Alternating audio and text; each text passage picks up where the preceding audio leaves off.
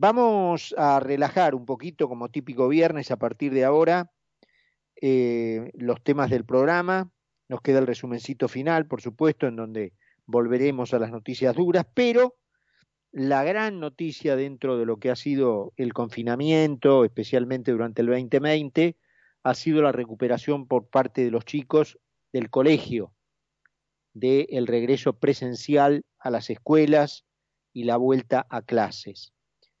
Pero obviamente hay alrededor de eso, hasta ahora toquemos madera, no se han reportado, no se han reportado ninguno, ningún caso este, grave ni serio, ni siquiera liviano, de problemas eh, mm, con contagios, con COVID, por el hecho de que los chicos estén de nuevo en las escuelas. Pero hay toda una serie de protocolos y vamos a conversar con la doctora, la doctora perdón, Valeria Elaj, que es directora nacional de Ospedic, que, bueno, eh, ha eh, producido una serie de recomendaciones para asegurar aún más el regreso seguro de los chicos a clase. Eh, doctora Alas, ¿cómo le va? Carlos Mira habla aquí en Concepto. ¿Qué tal? Buenas tardes, Carlos, ¿cómo andan? Muy bien, muy, muy bien, por suerte, Valeria. Bueno, eh, primero supongo que comparte esta alegría de que los chicos hayan regresado al colegio y luego me gustaría que me resuma un poquito los cuidados que de todos modos hay que tener. Sí, absolutamente.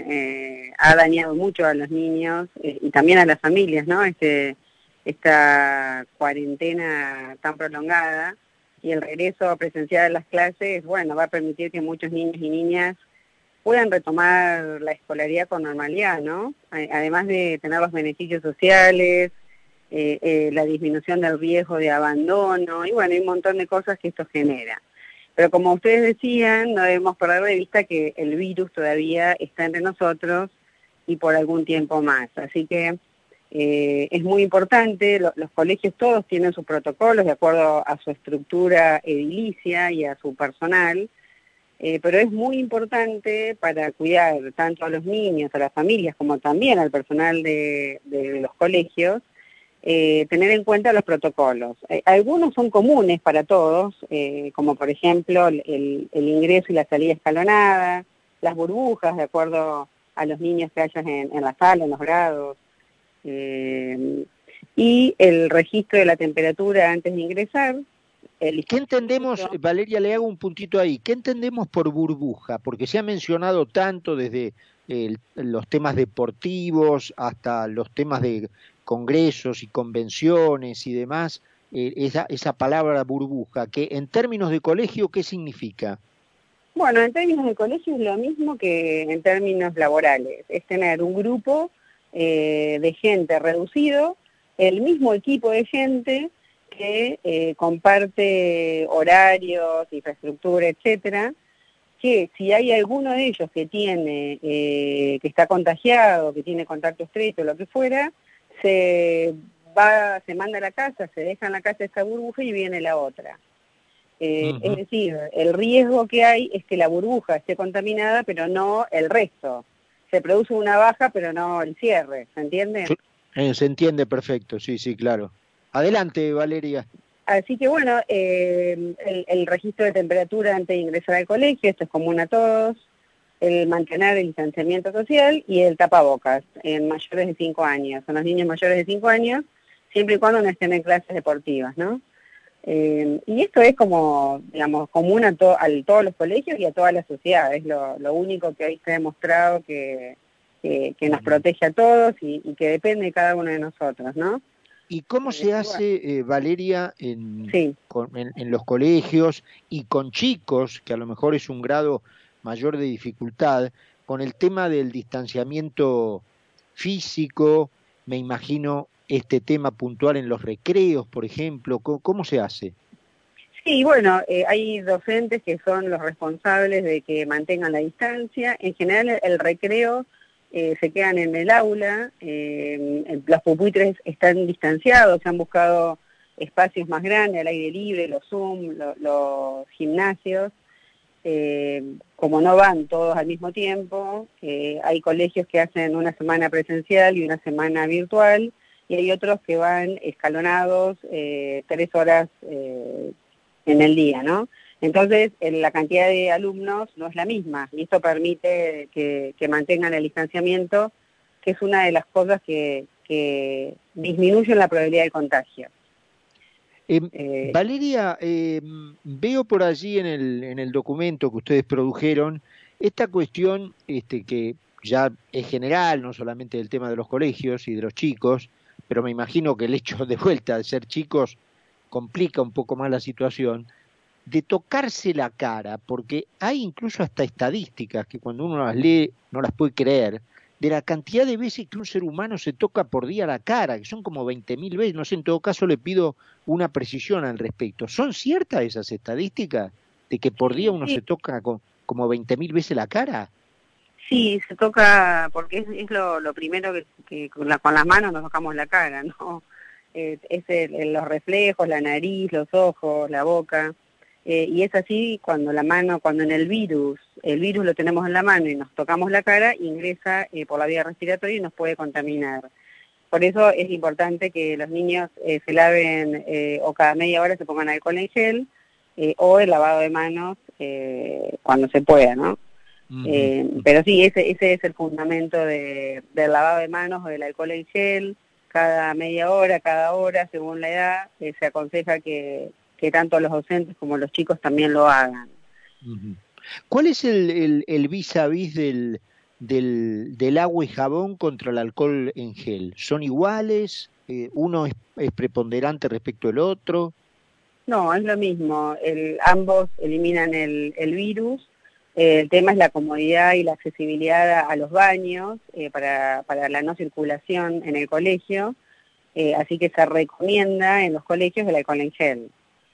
Eh, de todas formas, Carlos, si los chicos no comparten útiles, eh, no, no comparten botellas, alimentos, y se mantienen en su pupitre y a distancia, es poco probable que, que se contamine la mano con el virus, ¿no? Eh, Hasta ahora no hemos tenido que se conozcan, desde que las clases se, se reiniciaron, hechos serios o no serios, ¿no? No se han reportado ningún caso que haya incidido o que el inicio de las clases ya haya tenido incidencia. No hay hechos masivos. Eh, es muy importante respecto a esto, es que cuando un niño o un docente se sienta mal o no, no sabe qué, le pasa o tiene un poquito de fiebre dolor de cabeza, se quede en casa y notifique al colegio y puedan eh, aislar también al niño, a la familia y si es necesario a la burbuja. Eh, mm. y eso obviamente limita la circulación viral.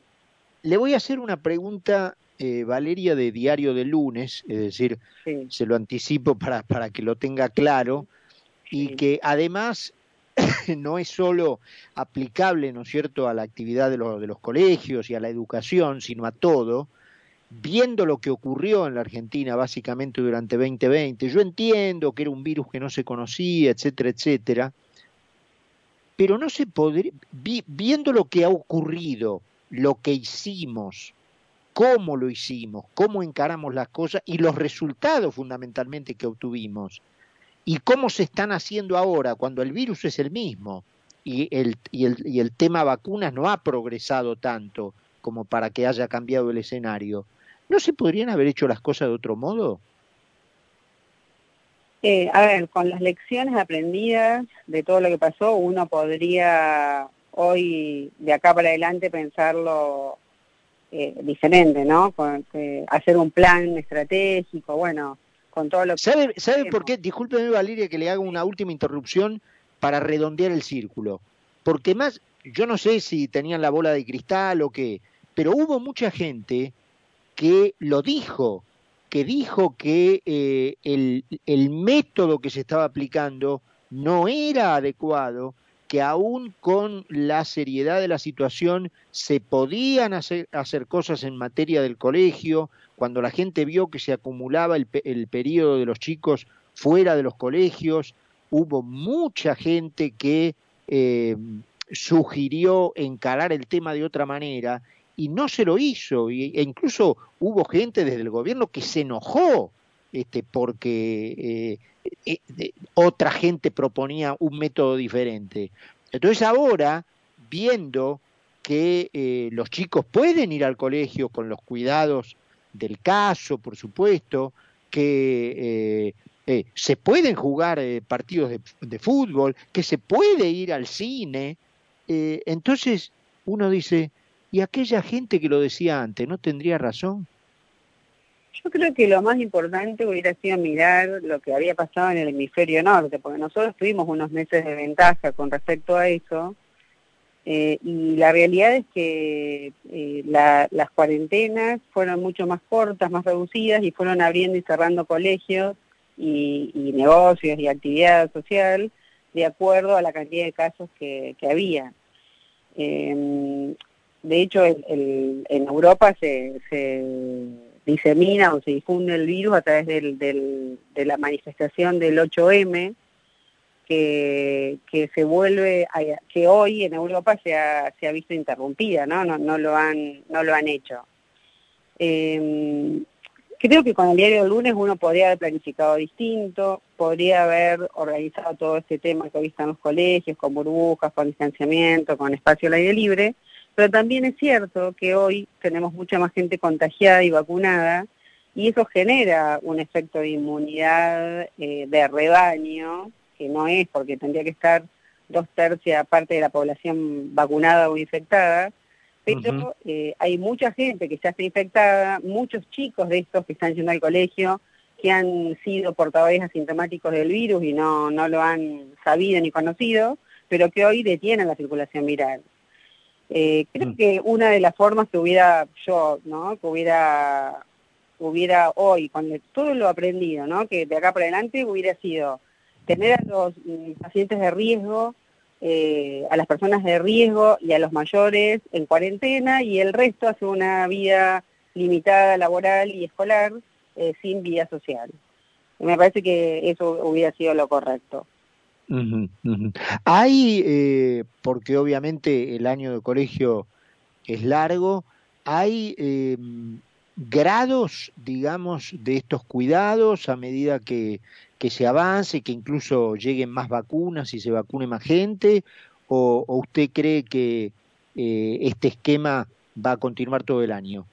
No, va a continuar todo el, año porque además este esquema ha demostrado disminuir eh, otras enfermedades respiratorias, como el virus inicial respiratorio, como el virus de la gripe, como el virus del sarampión, eh, nos hemos visto beneficiados en salud eh, con estas medidas simples, cero costo y de alto impacto.